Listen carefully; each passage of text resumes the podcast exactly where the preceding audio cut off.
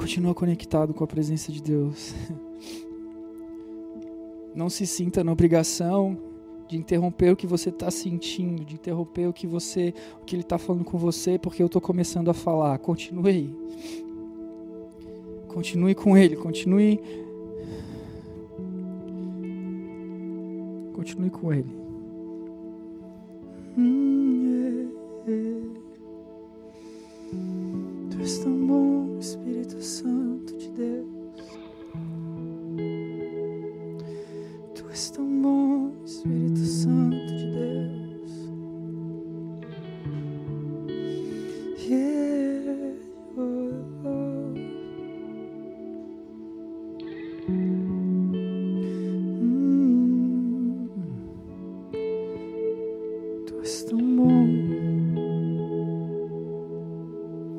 Tu és tão bom. Espírito Santo, eu oro para que nesse momento você não permita que eu te interrompa. Espírito Santo, continue nos constrangendo, Pai. Porque quando a tua presença vem, quando você toma conta do ambiente, ninguém precisa falar nada.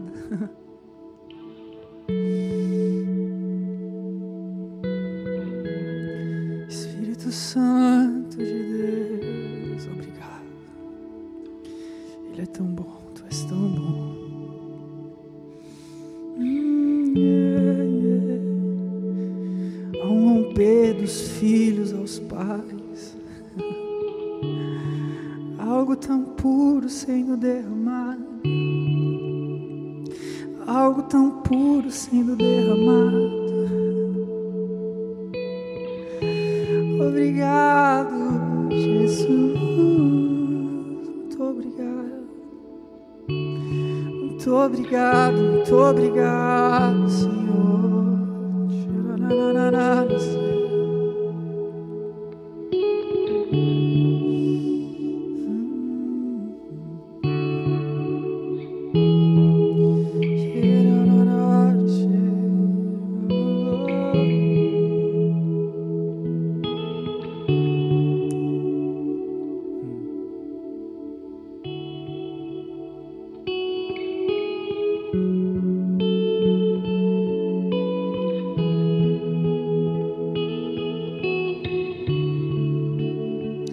Sinto o Espírito Santo trazendo testificação sobre alguns corações. Alguns corações que estavam em dúvida. Você estava se questionando no seu íntimo se aquilo que Deus tinha para você, aquilo que tem acontecido na sua vida. E você até chegou a, a, a falar para Deus: olha, tem que alguma coisa acontecer, tem que alguma coisa ser dita. O Espírito Santo está falando com você agora. Descanse nele, confie nele. Ele ama você. Ele, ele está aí agora com você. Eu sinto o Espírito Santo quebrando muitas barreiras e realmente tirando as defesas. E ele se fazendo presente agora. Se deixe levar. Se deixe levar por isso que você está sentindo e você não sabe explicar ainda, mas isso é o Espírito Santo agora, nesse momento. Eu vejo muitas pessoas chorando na presença dele, continue chorando. Eu vejo pessoas dando gargalhadas, continue dando gargalhadas. Não se limite, não limite aquilo que o Espírito Santo quer fazer com você nessa noite. Hoje não é uma noite qualquer, é a noite que Deus marcou esse encontro com você. É a noite que Deus falou: essa seria a noite em que tudo mudaria em que eu mudaria toda a perspectiva, em que eu traria uma nova realidade, em que eu me faria presente, real ali na vida do meu filho amado.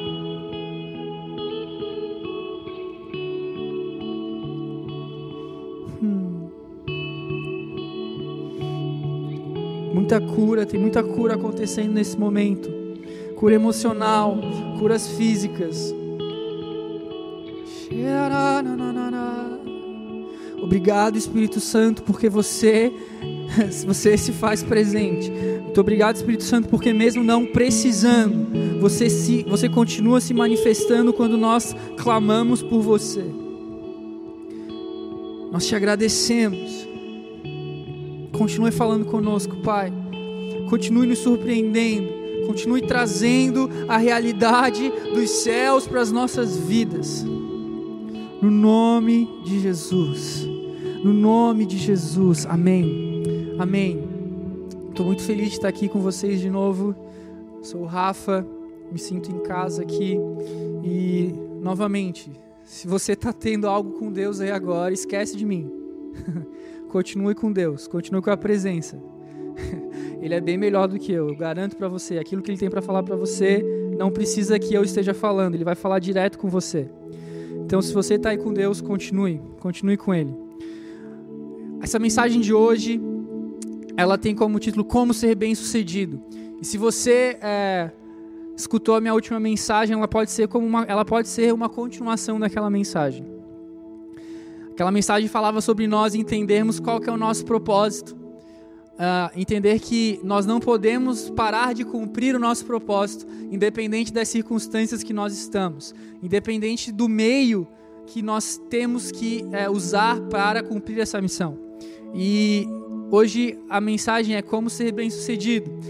E a primeira coisa que eu queria falar para você é que é impossível você ser bem-sucedido, você conseguir fazer bem aquilo que você não entende. É que é então, olha para quem está aí do teu lado e fala assim: olha, se você quiser fazer bem alguma coisa, pode falar para ele.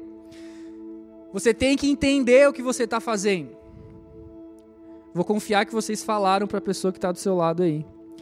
Não pode pecar, não pode mentir. então, para a gente ser bem sucedido, nós temos que entender o que nós precisamos fazer e entender como fazemos aquilo e como iremos fazer aquilo. Então a gente precisa saber qual é a nossa missão. Você precisa saber, primeiro, que existe uma missão para você, existe um propósito para você, como indivíduo, você é indivíduo, e também como você integrado no corpo de Cristo, na igreja. Então, qual, qual que é o objetivo? Qual que é a missão da nação dos montes? Qual que é a missão que Deus incumbiu a essa igreja? E mais, você tem que também entender o que representa a sua missão ter sido concluída. O que, que isso vai causar? O que, que isso vai repre representar? Como que eu vou saber que a minha missão foi cumprida se eu não sei o que, que ela causaria? Quando nós olhamos para a vida de Jesus, nós temos convicção de que ele não só sabia o que ele estava fazendo, ele era muito uh, direto naquilo.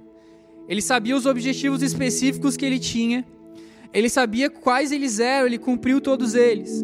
Ele sabia que ele tinha uma missão aqui na terra.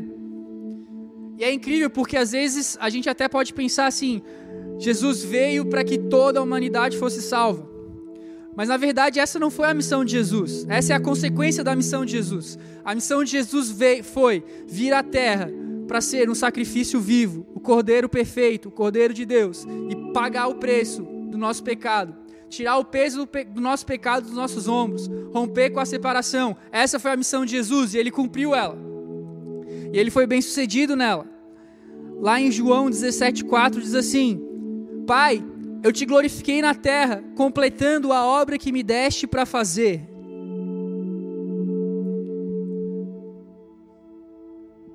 Para que nós consigamos glorificar o Pai, nós precisamos saber qual é a nossa missão aqui na terra. Nós precisamos saber para que, que Ele nos chamou. E eu quero estar aqui hoje para te ajudar de uma forma muito prática, de uma forma muito direta, como você entender qual que é a sua missão. Você entender o porquê Deus te colocou na terra, o porquê Deus te colocou na nação dos montes. E que você possa entender isso. E através do cumprimento disso glorificar a único que é digno, ao Cordeiro de Deus. Eu vou ler três versículos. Eu quero que você preste atenção comigo. O primeiro versículo está lá em Mateus 28 do 18 ao 20, diz assim: E chegando-se Jesus, falou-lhes, dizendo: É-me dado todo o poder no céu e na terra. Portanto, ide, fazei discípulos de todas as nações, batizando-os em nome do Pai e do Filho e do Espírito Santo, ensinando-os a guardar todas as coisas que eu vos tenho mandado. E eis que estou convosco todos os dias, até a consumação dos séculos. Marcos 16, 15 diz: E disse-lhes: Ide por todo o mundo, pregai o evangelho a toda criatura. Lucas 24, 45 a 47 diz assim: Então abriu-lhes o entendimento para compreender as Escrituras, e disse-lhes: Assim está escrito, e assim convinha que o Cristo padecesse, e ao terceiro dia ressuscitasse dentre os mortos, e em seu nome se pregasse o arrependimento e a remissão dos pecados em todas as nações, começando por Jerusalém. Mateus ele fala sobre é, nós fazermos discípulos. Marcos fala sobre nós pregarmos o evangelho a toda criatura. Eu não sei se você é, tem noção disso, mas quando nós, hoje, o mundo hoje, se nós pegarmos os cristãos existentes hoje, vivos na Terra, é maior, é a quantidade é maior que a soma de todos os cristãos que já existiram na, na história. É muito louco isso. Uma outra informação muito louca para você. Quando a igreja primitiva começa ali, na época da igreja primitiva, para cada igreja existiam 400 povos que não conheciam a Deus. Ou que para cada igreja você tinha 400 povos. Hoje, para cada 400 igrejas, nós temos um povo. Ou seja, nunca houveram tantos cristãos, nunca se existiu tanto crente na terra. mas pensa aqui comigo, nunca existiu tanto cristão na terra, mas parece que nunca teve tanto caos na terra. Algo não está certo nisso. Quando nós entendemos então que a missão de Cristo, a missão de Jesus, foi para que realmente o preço do nosso pecado fosse pago, que ele morresse na cruz, essa foi a missão dele, ele cumpriu. E ele deixa a nós esses, esses dois comissionamentos. Então, lá em Mateus, ir pregar é, é, o evangelho, ir de fazer discípulos. E em Marcos ele fala, vai pregar o evangelho a toda a nação. Quando a gente começa a estudar o que, que a igreja tem feito, a gente percebe que tem sido muito mais pregado a salvação, então a gente precisa salvar as pessoas, a gente precisa pregar na África, a gente precisa pregar naqueles países que nunca escutaram uh, sobre o Evangelho. Isso é verdade, amém? Mas é como se alguma coisa ali tem que ser ajustada, porque não faz sentido a gente ter o maior número de cristãos na história e o mundo não está sendo transformado por causa disso. E o que o Espírito Santo começou a falar comigo é sobre existe uma comissão que fala sobre o quantitativo, mas também existe o comissionamento que fala sobre uma qualidade, uma maturidade. Então, o evangelho ele não é só salvação. A salvação faz parte do evangelho, mas a salvação ela não é o fim do evangelho, ela é o início do evangelho. Então nós precisamos não só pregar o evangelho e, e, salvar e fazer com que Jesus alcance as pessoas, mas nós precisamos pegar essas pessoas que foram alcançadas por Jesus e fazer com que elas amadureçam, com que elas cresçam na fé. Porque quando alguém cresce na fé, ele começa a entender qual que é a missão dele. Ele começa a entender é, o que representa ser um filho de Deus. E onde filhos de Deus estão, o ambiente é transformado. Onde os filhos de Deus estão, algo muda, algo acontece. Eu não sei vocês, mas eu não quero ser a nação com o maior número de evangélicos. O Brasil está caminhando para uh, que os evangélicos se tornem a maioria. Isso é legal, é legal. Mas o desejo do meu coração, e eu quero que seja o desejo do teu coração também, é que nós sejamos a nação que foi mais impactada e transformada por aquilo que os filhos de Deus fizeram.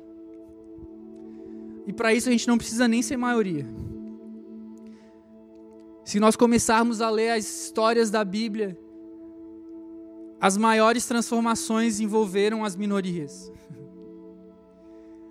Os maiores agir, agir de Deus foi através de poucos.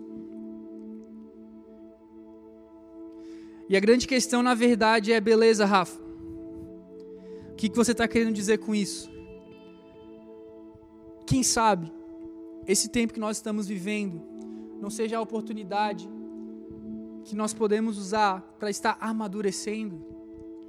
Sabe, às vezes, presta atenção nas pessoas que chegaram por último na sua igreja.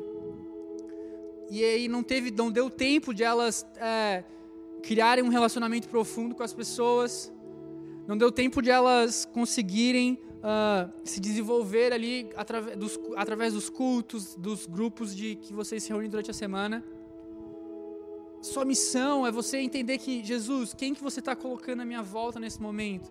Eu preciso não só pregar o evangelho, pregar a salvação, tentar salvar toda a minha família, tentar salvar todos os meus amigos, mas eu preciso também fazer com que haja um amadurecimento dessa salvação. Coloque na sua cabeça, a salvação é o início. A salvação não é o fim. A salvação é o início.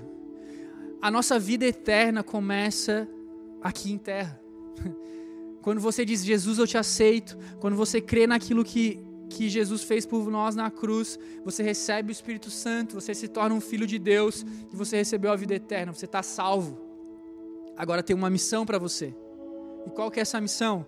Sim, fazer com que outros sejam salvos também, mas discipular pessoas. Você precisa desenvolver pessoas. Não seja aquela, aquela pessoa que só quer receber. Não seja aquela pessoa que só quer é, que o pastor ore por, por você, só quer que o pastor vá na sua casa, mas você nunca foi na casa de ninguém, você nunca foi orar por ninguém, você nunca se propôs a ajudar ninguém. Não seja essa pessoa. Entenda que Deus quer que não só nós tenhamos quantidade, mas Deus quer que nós tenhamos qualidade. E se nós quisermos sermos bem-sucedidos, nós temos que primeiro entender então que há essa missão que Deus nos deu, esse grande comissionamento. Eu preciso entender ele. Isso faz parte de entender que não adianta você chegar, sair aí, falar com 100 pessoas, fazer 100 pessoas aceitarem Jesus, jogar ela dentro de uma igreja e falar: "Fiz minha parte, se virem". Jesus fala para a gente também fazer discípulos. Compartilhem, testemunhem aquilo que vocês viram. Há uma diferença em ser discípulo e ser seguidor. Jesus tinha milhares e milhares de seguidores, mas ele tinha 12 discípulos. Por quê? Discípulo dá mais trabalho. Acompanhar a vida de alguém dá mais trabalho, exige mais tempo, exige mais paciência, é mais confrontante, mas é a nossa missão. E se nós quisermos sermos bem-sucedidos, nós precisamos entender a nossa missão, cumprir a nossa missão. E você pode estar se perguntando, Rafa, mas como que eu vou fazer isso? Como, Rafa? Como que eu. Me diz como. Me dá os três passos da vitória, Rafa. Eu vou te dar os três passos da vitória. Leia a Bíblia como você nunca leu antes. Passe tempo na presença de Deus como você nunca passou antes. E o terceiro é: faça os outros dois passos de novo. Quem sabe esse tempo de quarentena, o Espírito Santo não está tentando usar ele para te despertar e falar: ei, se liga, nossa missão está aí.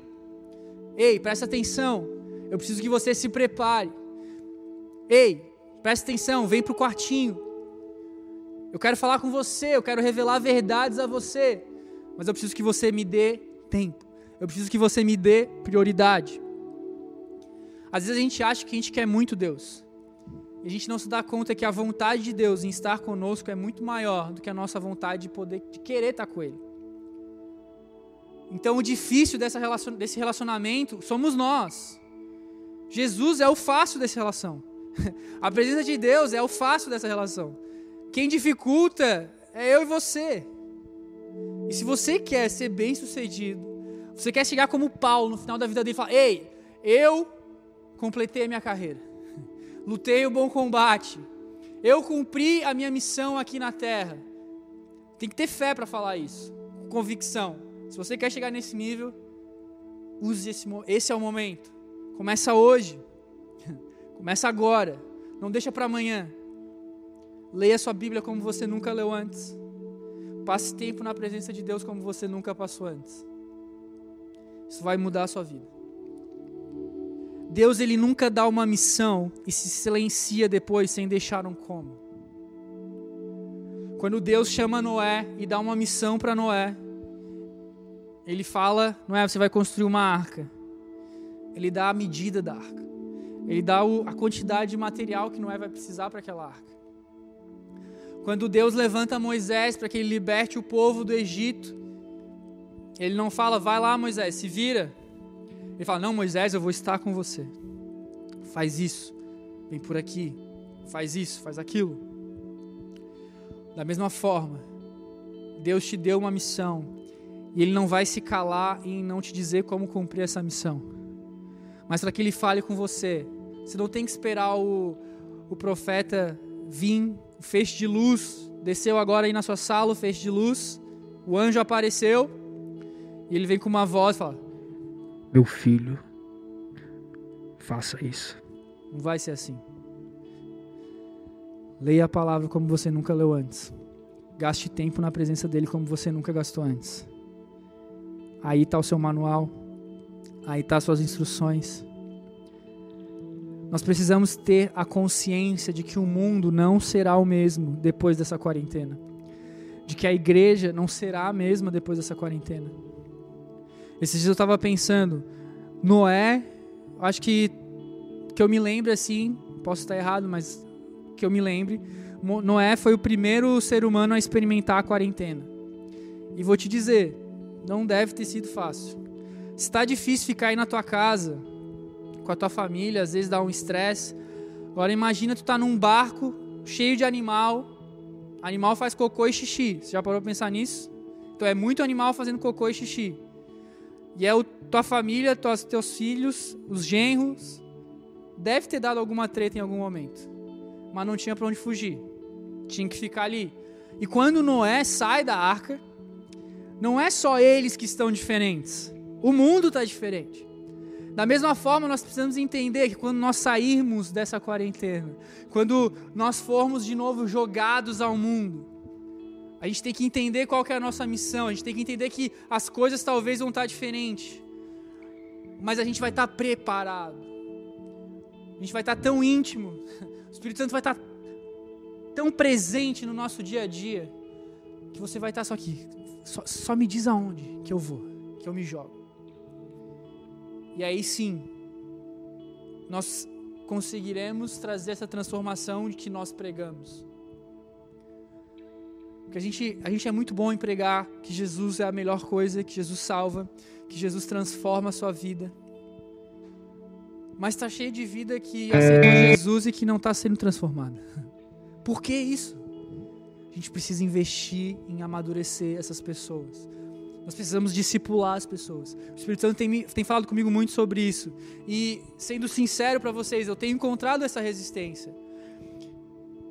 Eu estou indo à noite dormir e o Espírito Santo começa a falar: Eu preciso que você leia mais. Eu preciso que você passe mais tempo comigo.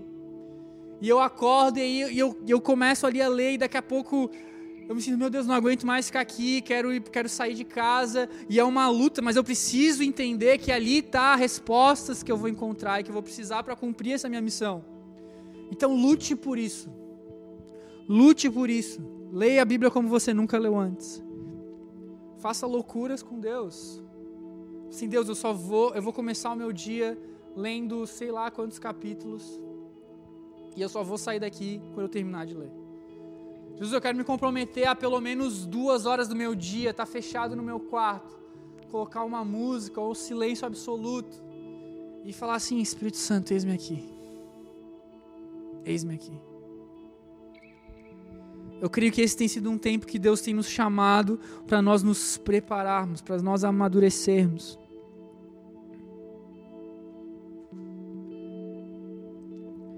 Eu queria que você fechasse os seus olhos.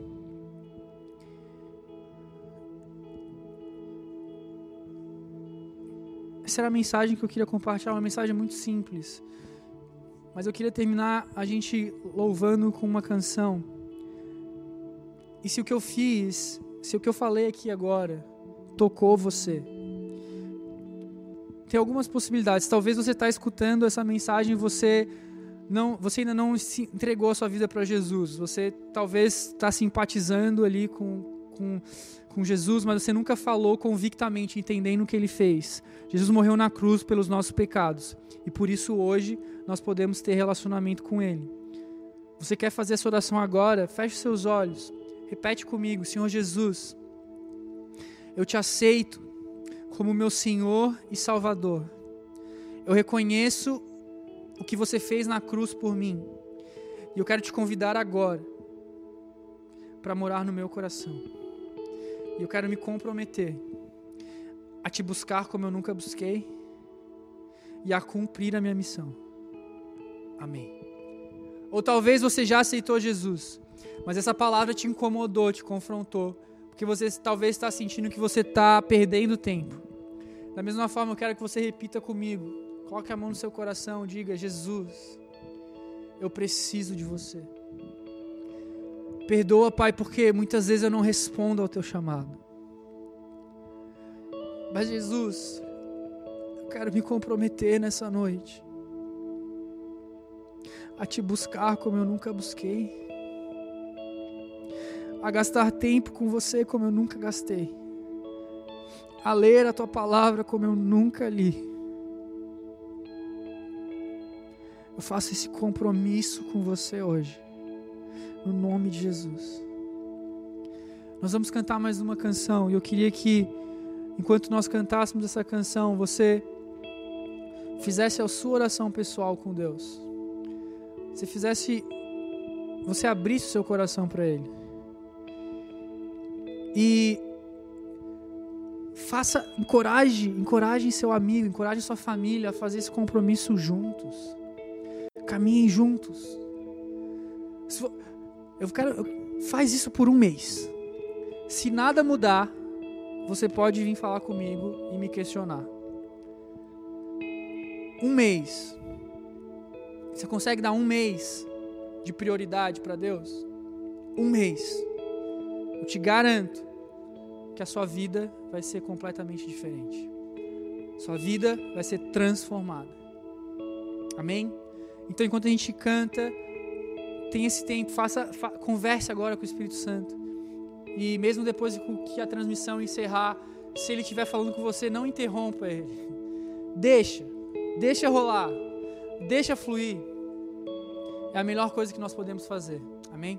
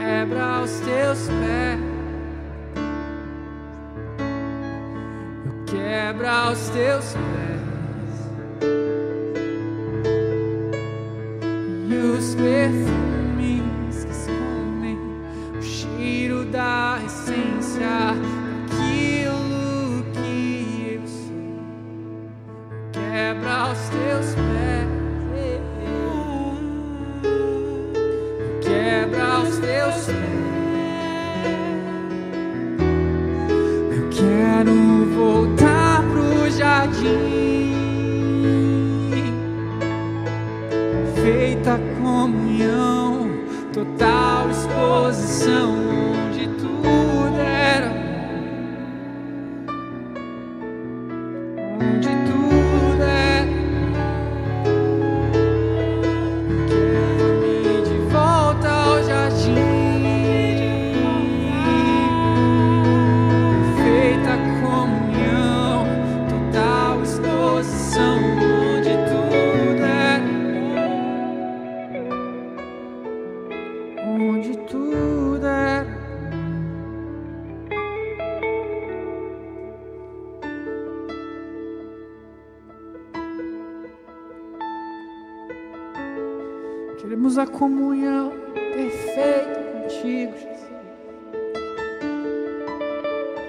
Leva-nos de volta ao jardim,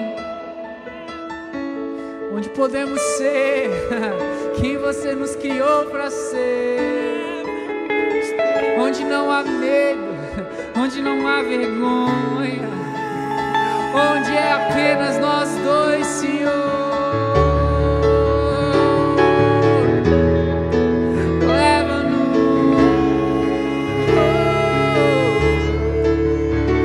诉说。